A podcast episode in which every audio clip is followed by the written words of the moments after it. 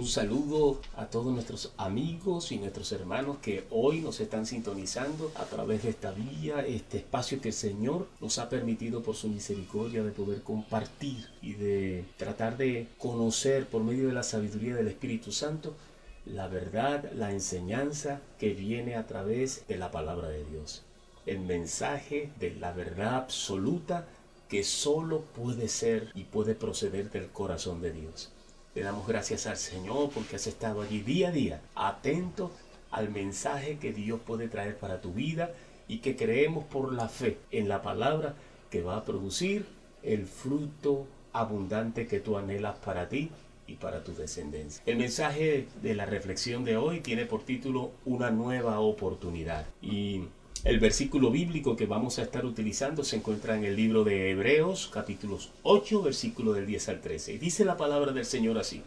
Por lo cual, este es el pacto que haré con la casa de Israel después de aquellos días. Dice el Señor, pondré mi ley, mis leyes en la mente de ellos, y sobre su corazón las escribiré, y seré a ellos por Dios, y ellos me serán a mí por pueblo. Y ninguno enseñará a su prójimo, ni ninguno a su hermano diciendo, conoce al Señor, porque todos me conocerán desde el menor hasta el mayor de ellos. Porque seré propicio, dice el Señor, a sus injusticias, y nunca más me acordaré de sus pecados y de sus iniquidades. Al decir nuevo pacto, ha dado por viejo al primero, y lo que se da por viejo se envejece y está próximo a desaparecer. Vamos a orar. Padre, gracias por esta oportunidad que nos das en esta mañana si podemos experimentar la vida es porque todavía tú tienes plan para con nosotros. Te pedimos la sabiduría, Dios, que viene de ti a través de tu Santo Espíritu y el discernimiento espiritual para poder entender el mensaje, Padre amado, la sustancia de la palabra que tú tienes para cada uno de nosotros en esta mañana, porque allí, Señor,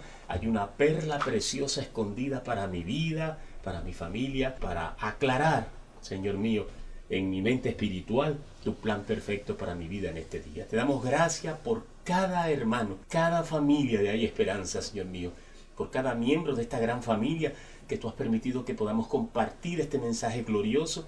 Y Señor que este mensaje pueda multiplicarse a todas las naciones en cada rincón sobre la tierra, porque tu palabra está viva, es poderosa y eficaz y dice que es más cortante que una espada de doble filo que penetra profundamente en el corazón del hombre y lo transforma, Dios mío, Padre Santo, para que rescatemos el regalo de la vida que tú nos diste a tu imagen conforme a tu semejanza. Te damos infinitas gracias, Señor. Te pedimos que tomes a tu siervo, Padre, al canal que tú utilizas en la mañana de hoy para transmitir, Padre amado, como instrumento el mensaje de tu palabra. Te damos la gloria en el precioso nombre de Jesús. Amén, amén y amén. Bien, mi hermano, a través de la Biblia vemos que nos enseña que el hombre, como creación de Dios, haciendo uso de su libre albedrío, toma la determinación de desviarse de la perfecta voluntad de Dios. Es algo espontáneo, natural y una decisión personal que cada uno de nosotros tenemos que tomar. O seguir a Dios y a su palabra o desviarnos de la palabra de Dios. No hay punto intermedio. La palabra de Dios nos dice que o fríos o calientes, porque a los tibios los vomitará El hombre, bajo esa determinación, decide desviarse de la perfecta voluntad de Dios, siguiendo el camino de las pasiones engañosas que hay en el mundo, como dice en primera de Juan capítulo 2 del 15 al 17. La palabra de Dios es clara cuando nos enseña, no améis al mundo, ni las cosas que están en el mundo. Si alguno ama al mundo, el amor del Padre no está en él, porque todo lo que hay en el mundo, cuando Dios habla del mundo, habla del mundo no como creación, sino como condición de pecado. Dice lo que hay en el mundo, los deseos de la carne, los deseos de los ojos y la vanagloria de la vida no provienen del Padre sino del mundo. Y el mundo pasa y sus deseos, pero el que hace la voluntad de Dios permanece para siempre. Y es importante poder entender que cuando el hombre decide por voluntad personal, por su libre albedrío, desviarse de la palabra de Dios, desviarse de ese camino excelente que Dios nos vino a indicar a través de su palabra, queda a merced del engaño y de las mentiras de las tinieblas, bajo el dominio de Satanás y de sus maquinaciones. En segunda de Pedro 2.19 dice la palabra, les prometen libertad siendo ellos mismos esclavos de la corrupción, porque todo hombre es esclavo de aquellos que lo ha dominado. Generalmente hay mucha gente que, eh, apartados de Dios, piensa que tienen al mundo en sus manos por la condición en que se encuentra, quizá una actitud eh, favorable en el área de recursos económicos, en el área de títulos, en el área de una buena posición social, pero no se dan cuenta que son engaños y distracciones de las tinieblas para apartarlo de su verdadera bendición la bendición que es eterna, no solamente en esta tierra y que se derrama sobre nosotros, sino que continúa en la eternidad. Este hecho, como acto de rebeldía, deja al hombre excluido completamente del plan perfecto de Dios para su vida. Y lo hace heredero, sí, pero heredero de las consecuencias del pecado. El pecado deteriora la vida particular de los hombres, destruye a la familia y aún pone en conflicto a las naciones. Tenemos el ejemplo en estos momentos con los conflictos que estamos viendo a nivel del mundo. Y aún más, corta futuros brillantes de los seres humanos. Pero muchos ven los actos pecaminosos como algo normal y rutinario. Pero su fin es fatal y es fin de muerte. La palabra de Dios dice en Proverbios 16:25, hay caminos que parecen derecho al hombre, pero su fin es camino de muerte. Están ciegos, ciegos guiando a ciegos. Ahora, vamos a, para entender un poco más estas cosas, vamos a ver cuáles, cuáles serían las consecuencias del pecado según la palabra de Dios. Y vamos a analizar a la luz de la escritura algunos eh, ejemplos claves, versículos importantes que debemos analizar con la ayuda del Espíritu Santo para que entendamos lo importante del significado de poder entender el mensaje de Dios a través de su palabra que Él nos está hablando. Es tan importante que Dios envió a su Hijo para que nosotros pudiéramos corregir el tipo de vida que estamos llevando y entrar en esa senda de justicia que Él ha establecido para nuestras vidas. Yo te voy a pedir que, que leas el libro de Deuteronomio capítulo 28 del 15, del 15 del versículo 15 al 68 donde están enumeradas todas todas las consecuencias que traería el pecado para la vida de un ser de manera general. Lo primero es que trae muerte. Una persona bajo la bajo el dominio del pecado su vida espiritual queda completamente destruida por las obras de la carne evitando así que la dirección de Dios a través de su Espíritu Santo pueda establecerse en su vida. O sea queda completamente ciego y desconectado del propósito de Dios. En segundo lugar, te aleja de Dios, te hace rebelde a su propósito haciendo las cosas que no te son permitidas hacer. Al igual que Adán y Eva, ellos se escondieron de la presencia de Dios. Esa palabra de esconderse delante de la presencia de Dios, se engañaron ellos mismos, haciendo las cosas creyendo que ellos pueden ocultar las cosas de delante del Señor, haciendo las cosas que Dios no les mandó hacer. En el libro de Lucas capítulo 8, del 17 al 18 dice, porque nada hay oculto que no haya de ser manifiesto, ni escondido que no haya de ser conocido y de salir a la luz. Mirad pues cómo oís, porque a todo el que tiene se le dará, y a todo el que no tiene, aún lo que piensa tener le será quitado. Hay una consecuencia terrible cuando nosotros, producto del pecado, nos cegamos y nos escondemos creyendo que Dios no está al tanto de todas las cosas que estamos haciendo, haciendo cosas que no son permitidas para hacer. La consecuencia terrible es que pereceremos y todo, todo lo que Dios ha establecido en su palabra, nuestras bendiciones y la herencia que tenemos del Señor, también quedará vedada para nosotros. Otro punto importante cuando vivimos bajo la consecuencia del pecado es que destruye a la persona. Se cumple la ley de la siembra y la cosecha. En Gálatas 6, capítulo 7 a 9 dice la palabra, no os engañéis, Dios no puede ser burlado, pues todo lo que el hombre sembrare, eso también segará. Porque el que siembra para su carne, de la carne segará corrupción, mas el que siembra para el Espíritu, del Espíritu segará vida eterna. No nos cansemos pues de hacer el bien, porque a su tiempo segaremos si no desmayamos. Por otro lado, apreciado amigo y hermano que me escucha, cuando vivimos bajo la consecuencia del pecado, quedamos esclavizados, dominados por aquello que por la cual estamos nosotros siendo contaminados por esta condición de pecado se entrona en el ser el gobierno de las emociones, respondiendo solo a los impulsos de la carne, dejándolo completamente cautivo a sus propios deseos. Se convierte el ser humano en esclavo de sus pasiones y acciones indebidas, ya que le da el derecho legal a que esta acción tome dominio de su vida. Cuando un hombre entra en la fornicación, en el adulterio, en la lascivia, en la lujuria y todas esas prácticas oscuras que conducen al pecado, le das dominio y acción sobre tu vida a estas acciones.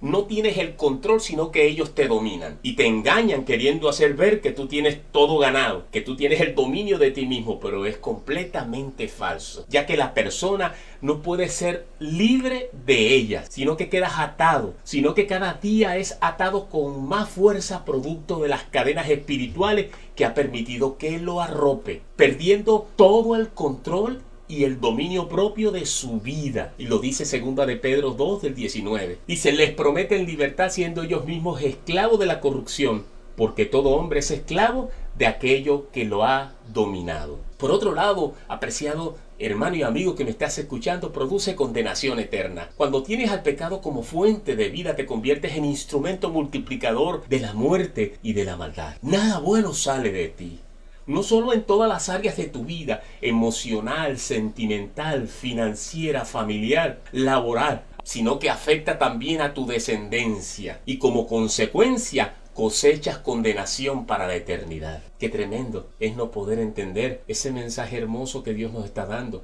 para restaurar nuestra vida.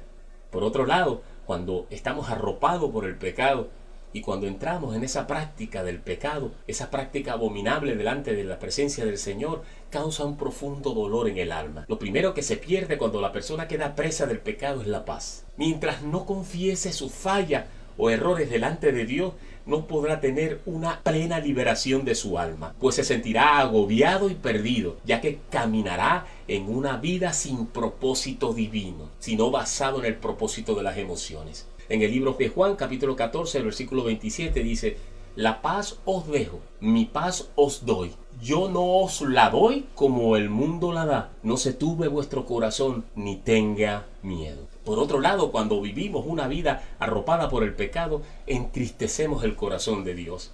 Si pensamos que nuestro comportamiento no tiene efecto en el corazón de Dios, estamos completa y totalmente equivocados. Dios se siente y se duele y se entristece cuando nosotros transgredimos su voluntad perfecta. En Jeremías capítulo 8, versículo 18 y el capítulo 9, versículo 3 dice, a causa de mi fuerte dolor, mi corazón desfallece en mí. Hicieron que su lengua lanzara mentiras como un arco y no se fortalecieron para la verdad en la tierra porque de mal en mal procedieron y me han desconocido, dice Jehová. Qué tremendo es que cuando desconocemos o por desobediencia no entramos en esa en esa intención a través de la dirección del Espíritu Santo de ser obedientes a la palabra de Dios de disponer nuestro corazón, entendiendo de que cuando nosotros disponemos nuestro corazón tenemos la asistencia divina de Dios para darnos la fortaleza, la sabiduría y el conocimiento para que nosotros caminemos en fidelidad a su palabra. La pregunta que nos queda por hacer es cómo podríamos vencer al pecado. Pecamos cuando, siendo conocedores de la ley de Dios, nos hacemos transgresores. O sea, actuamos en contra de la palabra de Dios, entendiendo que el desconocimiento de la palabra de Dios no nos va a eximir de pecado. Que muchos dicen, bueno, yo pequé porque es que no sabía y no conocía de esto. Yo pequé porque esa parte no la había entendido. Nada de esto nos va a excusar, porque Dios ha sido claro. Hasta la misma creación habla de la existencia y del poder y del amor de Dios. Ahora, ser hijos de Satanás o de la ira implica ser malhechor por naturaleza. Son aquellos en el mundo exterior que se comportan solo en la carne, sembrando según la carne, ya que no tienen su espíritu, no tienen al espíritu de Dios dentro de ellos para guiarlos en su vida. Viven bajo el pecado, como se dice, el pecado natural. Ellos son por naturaleza los hijos de la ira, ya que no obra la justicia de Dios. En Santiago 1.20 dice la palabra, porque la ira del hombre no obra la justicia de Dios ya que la ira del hombre no hace su justicia. Ellos están alienados, o sea, han perdido su identidad de la vida de Dios, mientras van por sus vidas terrenales en una futilidad de su mente vacía y carnal, pensando solo en las cosas de la carne y satisfacer una vanidad personal y no en las del Espíritu. Ni la pueden hacer porque el Espíritu de Dios no está en ellos. En el libro de Efesios capítulo 2, 3 dice la palabra, entre los cuales también todos tuvimos nuestra, nuestra conversación en tiempos pasados, en los deseos de nuestra carne, cumpliendo los deseos de la carne y de la mente. Y dice la palabra del Señor, y éramos por naturaleza hijos de la ira como los demás. El mayor deseo de Dios es que todas las personas lleguen a un genuino arrepentimiento para no sufrir la condenación eterna en el infierno. Por ello, por ello Dios está empeñado en enseñarnos que hay diversidad de consecuencias que produce el pecado. Pero la misma forma habla sobre cómo obtener esa salvación que le trae la liberación del pecado y te permitirá una vida eterna en su presencia. Y por eso hoy te brinda Dios una nueva oportunidad. Y esto solo es posible a través del sacrificio. Y no hay sacrificio sin derramamiento de sangre pero sangre no contaminada por el pecado. Pero lamentablemente todos los hombres pecaron y están destituidos de la gloria de Dios. Pero Dios, que es grande en misericordia, proveyó para el sacrificio el cordero. No para presentarlo en el santuario hecho de mano de hombre, que es figura del verdadero, sino en el cielo mismo para presentarse ahora por nosotros ante Dios. Y su nombre es Cristo Jesús nuestro Señor y Salvador personal. Ningún hombre puede absorberte de pecado. Esa es una mentira del diablo. Ni ser intermediario delante de Dios, porque la palabra de Dios nos enseña y en ningún otro hay salvación, porque no hay otro nombre bajo el cielo dado a los hombres en la que podamos ser salvos. Y el nombre de ese hombre es Cristo Jesús hecho hombre. En el libro de Hechos 4.12 puedes leer esta palabra. Fue pues necesario que la figura de las cosas celestiales fuesen purificadas así. Pero las cosas celestiales mismas con mejores sacrificios que esto que vemos en la tierra. Porque no entró Cristo en el santuario hecho de mano, figura del verdadero, sino en el cielo mismo, para presentarse ahora por nosotros ante Dios, dice la palabra. Y no para ofrecerse muchas veces, como entra el sumo sacerdote en el lugar santísimo cada año con sangre ajena. De otra manera, dice la palabra, le hubiera sido necesario padecer muchas veces desde el principio del mundo. Pero ahora, en la consumación de los siglos, dice la palabra del Señor, se presentó una vez y para siempre por el sacrificio de sí mismo para quitar de en medio el pecado. Y de la manera que está establecido para los hombres que mueran una sola vez y después de esto el juicio, así también Cristo fue ofrecido una sola vez para llevar todos los pecados de muchos y aparecerá por segunda vez sin relación con el pecado para salvar a los que le esperan en el libro de Hebreo capítulo 9 23 al 20. ¿Qué esperas apreciado hermano y amigo que me estás escuchando? Para restaurar tu vida. Tienes la solución y el recurso al alcance de tu mano, pero no tienes todo el tiempo para hacerlo. La palabra de Dios nos dice, buscad a Jehová mientras pueda ser hallado, llamadle en tanto esté cercano. Deje el impío su camino y el hombre inicuo sus pensamientos, y vuélvase a Jehová, el cual tendrá de él misericordia, y al Dios nuestro, el cual será amplio en perdonar. Dice el Señor, porque mis pensamientos no son vuestros pensamientos, ni vuestros caminos mis caminos, dijo Jehová. Como son más altos los cielos que la tierra, así son mis caminos más altos que vuestros caminos y mis pensamientos más altos que vuestros pensamientos. Porque como desciende del cielo la lluvia y la nieve y no vuelve allá, sino que riega la tierra y la hace germinar y prosperar y, producir, y da semilla al que siembra y pan al que come. Así será mi palabra que sale de mi boca. No volverá a mi vacía, sino que hará lo que yo quiero, y será prosperada en aquello para el que la envíe. Quiera Dios que esta pequeña reflexión pueda servir de aliciento para tu corazón, pueda traer una actitud de reflexión acerca del verdadero propósito por el cual el Dios envió su palabra hecha vida. Dice el Señor, en el principio era el verbo y el verbo era con Dios. El verbo era Dios. Y ese verbo se hizo carne y vimos su gloria con la del unigénito del Padre.